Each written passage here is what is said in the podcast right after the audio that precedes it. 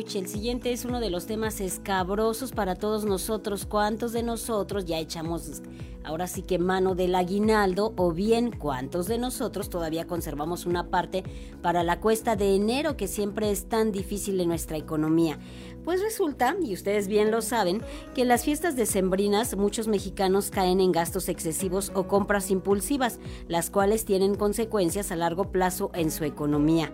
El error más común es disponer del dinero que aún no se tiene otro más es gastar más de lo que se gana o si no se tiene un presupuesto establecido. Eso lo hacemos durante estas compras decembrinas. Es recomendable que los trabajadores hagan un esfuerzo por ahorrar al menos 30% de su aguinaldo para los imprevistos, además porque los precios suben en fin de y principio de año. Para hablar de la importancia de usar responsablemente el aguinaldo, no, no los vamos a regañar, solo son sugerencias de todas las situaciones por las que estamos atravesando actualmente. Esta mañana tenemos el gusto de saludar a través de una videollamada a la doctora Eufemia Basilio Morales, investigadora del Instituto de Investigaciones Económicas de la Universidad Nacional Autónoma de México. Hola doctora, buen día, gracias por estar aquí. Hola, buenos días, gracias a ustedes por la invitación y bueno, es un gusto platicar contigo el día de hoy. Gracias, doctora.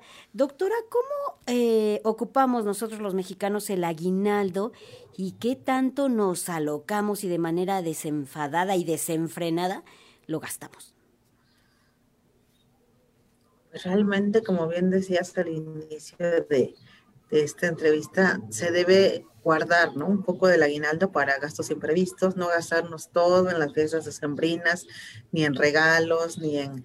Eh, muchas veces pensamos que solo es para eso, ¿no? Y realmente el aguinaldo debe ser visto también como una previsión, bien decías, hay que ahorrar el 30% del mismo, ¿no?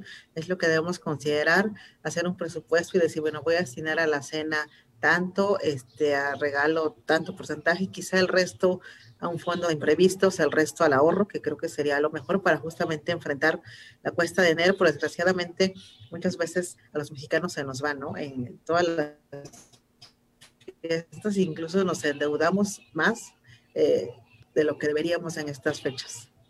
Echamos mano de prácticamente todo sin considerar que un 30% de ahorro nos vendría bien, pues también nos enfermamos en diciembre y también nos enfermamos en la cuesta de enero y también pues vienen muchísimos gastos al inicio de año, ¿es así?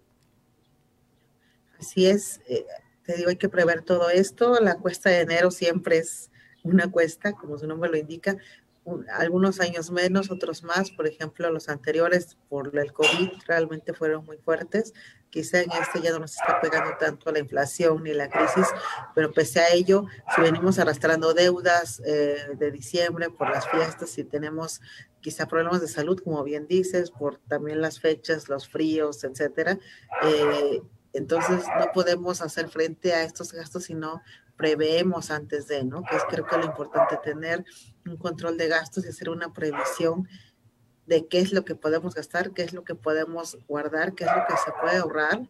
Y a veces, muchas veces pensamos, bueno, es que no puedo ahorrar mucho, 500 pesos, 1000 pesos, 100 pesos no es nada, pero sí lo es. ¿no? Si empezamos a hacer un fondo pequeño, finalmente tendremos una parte de la que podemos echar mano frente a estas situaciones.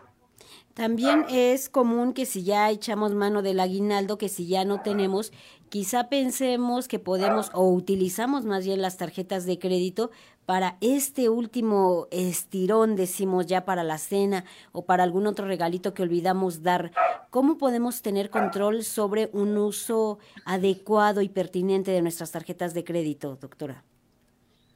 Realmente eh, las tarjetas de crédito pueden ser un peligro si no las sabemos manejar bien, ¿no? Muchas veces las usamos y vamos a pagar y sentimos que no gastamos, ¿no? La deslizamos la deslizamos y decimos, bueno, tengo la tarjeta, pero finalmente la tenemos que pagar, ¿no? Y diríamos, bueno, es obvio, pero quizá en la mente eh, se nos pasa cuando hacemos uso de esta. Entonces hay que hacer un uso responsable, hacer un pago responsable, porque si no, obviamente se nos van a acumular intereses y pensar que este sea el último recurso. O sea, no deberíamos llegar a eso si solo es para gastos decembrinos, fiestas, festejos, eh, regalos, no deberíamos llegar a ese punto, ¿no? Debemos ajustarnos a lo que tenemos. Ahora si me dices, bueno, es quizá un gasto imprevisto y no me alcanzó una enfermedad, diría, bueno, hazlo, pero con responsabilidad. ¿Qué significa usar responsablemente una tarjeta de crédito? ¿Que voy a dar el mínimo que me piden o más bien lo que uno tiene que trabajar es en juntar ese dinero y liquidarlo cuanto antes, porque el dar el mínimo no significa que estoy pagando la deuda totalmente.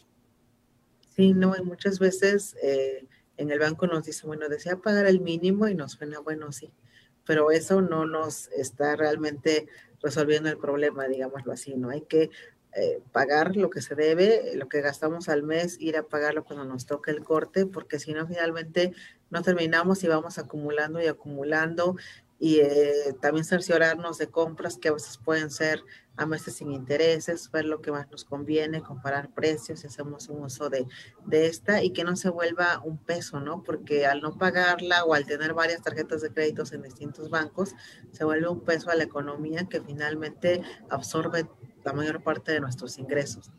¿Es factible esto de meses sin intereses o es solo la emoción la que hacemos cuando compramos con este tipo de pues compra?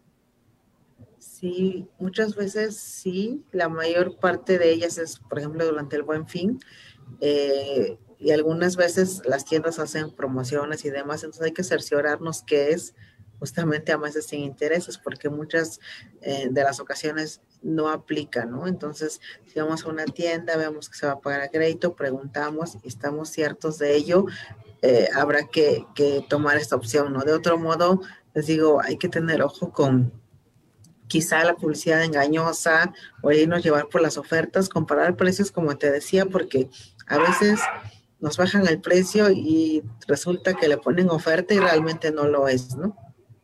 ¿Qué hay de las compras por internet, doctora? También con esas nos emocionamos demasiado, supongo. Todo el tiempo estamos en el celular.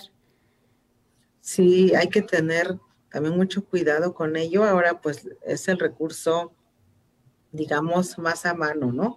Con la pandemia esto se disparó muchísimo y pues está la opción, pero también sabemos que hay páginas engañosas y hay que tener la certeza de que estamos haciendo una compra eficiente y una compra, sobre todo que nos está validando eh, los derechos que tenemos como consumidor y que es una página seria, ¿no? Entonces, tener la certeza de ello y también comparar precios muchas veces nos sale más barato por internet.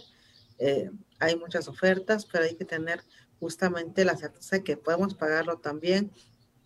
A veces también puede ser a meses o a veces es en una sola exhibición pero que sea, como te digo, una empresa responsable, que sabemos que hará entrega eficiente al producto o que no será un fraude, ¿no? Porque a veces nos encontramos con ofertas por eh, Facebook o yo no sé, este... De lugares que ni existen. Que, sí, manden mensaje y tal, y pagamos y no hay nada detrás. Entonces hay que averiguar muy bien antes de hacer una compra por internet.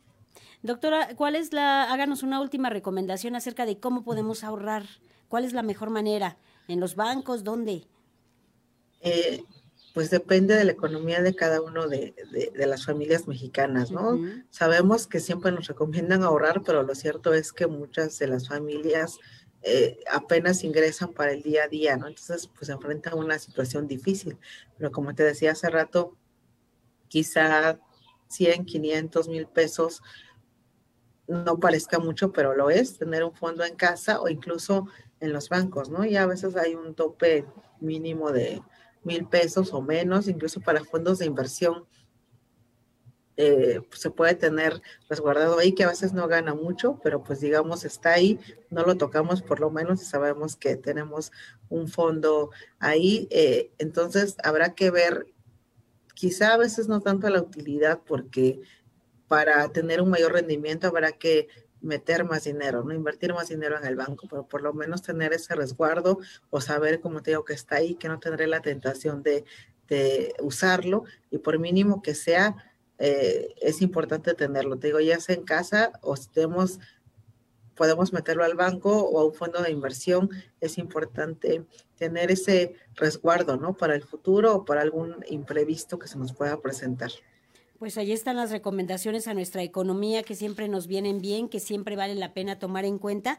Doctora Eufemia Basilio Morales, investigadora del Instituto de Investigaciones Económicas de la Universidad Nacional Autónoma de México, gracias por estar con nosotros y ojalá que muchos, muchos tomen en cuenta estas observaciones porque sí, son, son muy pertinentes en este tiempo. Gracias, doctora, que tenga un buen año y un abrazo.